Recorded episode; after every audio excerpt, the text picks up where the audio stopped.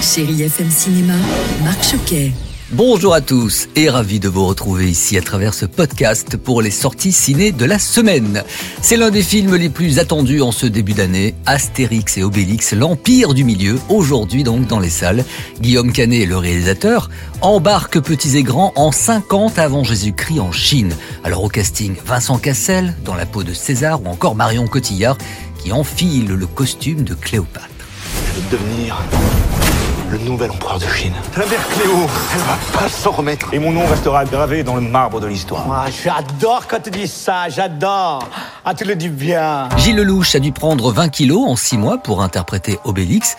Alors au départ, il s'est posé beaucoup de questions, comme il me l'a confié au micro de Chéri FM. Je m'attendais pas du tout qu'un jour on puisse me le proposer même. Je me suis posé la question euh, de ma légitimité. J'ai été très encouragé par ma fille, euh, des copains très proches, et évidemment par Guillaume. Puis moi, parfois, le soir, quand j'y pensais tout seul dans mon lit, je... c'était très vertigineux. Oui, mais si tu le fais pas, il y a quelqu'un qui va le faire à ta place. Et puis j'avais envie aussi de pas accompagner mon pote dans cette aventure folle. Voilà, j'avais plus de raisons euh, objectives à le faire que ne pas le faire. J'ai rencontré également pour vous Guillaume Canet. Il nous parle du scénario. C'est un scénario original. Pour moi, en tout cas, il y avait une vraie volonté euh, d'aller vers un film d'aventure, d'aller vers une épopée, un voyage, et avec la véracité, en fait, des films que moi j'ai toujours aimés, où on voyait des grandes batailles, euh, la Braveheart, euh, Tigre et Dragon, avec plein de références comme ça. Et tout d'un coup, je me suis dit, ouais, je pourrais faire un film comme ça, avec de la figuration, avec des effets spéciaux, avec tout ça. Dans ce nouvel opus, Guillaume Canet souhaitait avant tout un grand film d'aventure, mais surtout familial.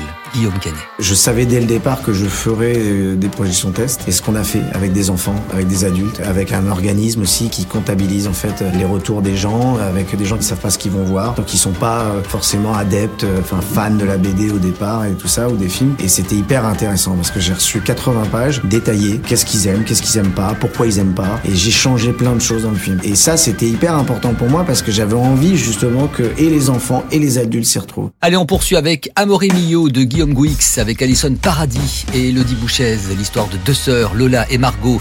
Elles doivent se rendre aux obsèques de leur père et durant ce long voyage, elles vont apprendre à mieux se connaître et se remémorer la complicité des enfants qu'elles étaient.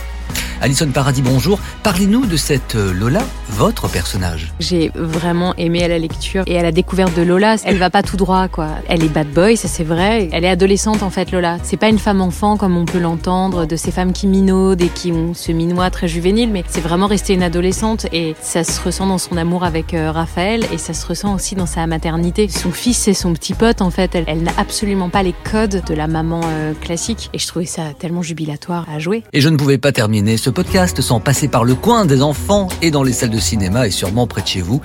J'ai retenu donc pour eux, le premier c'est Dounia et la princesse d'Alep, à partir de 6 ans, le même âge d'ailleurs hein, que Dounia, l'héroïne. Alors un jour, avec l'aide d'une princesse, elle quitte sa ville natale pour partir à l'aventure avec dans le creux de sa main des graines de nigel. Ces graines qui permettent d'éloigner le mal. Notre nouvelle maison.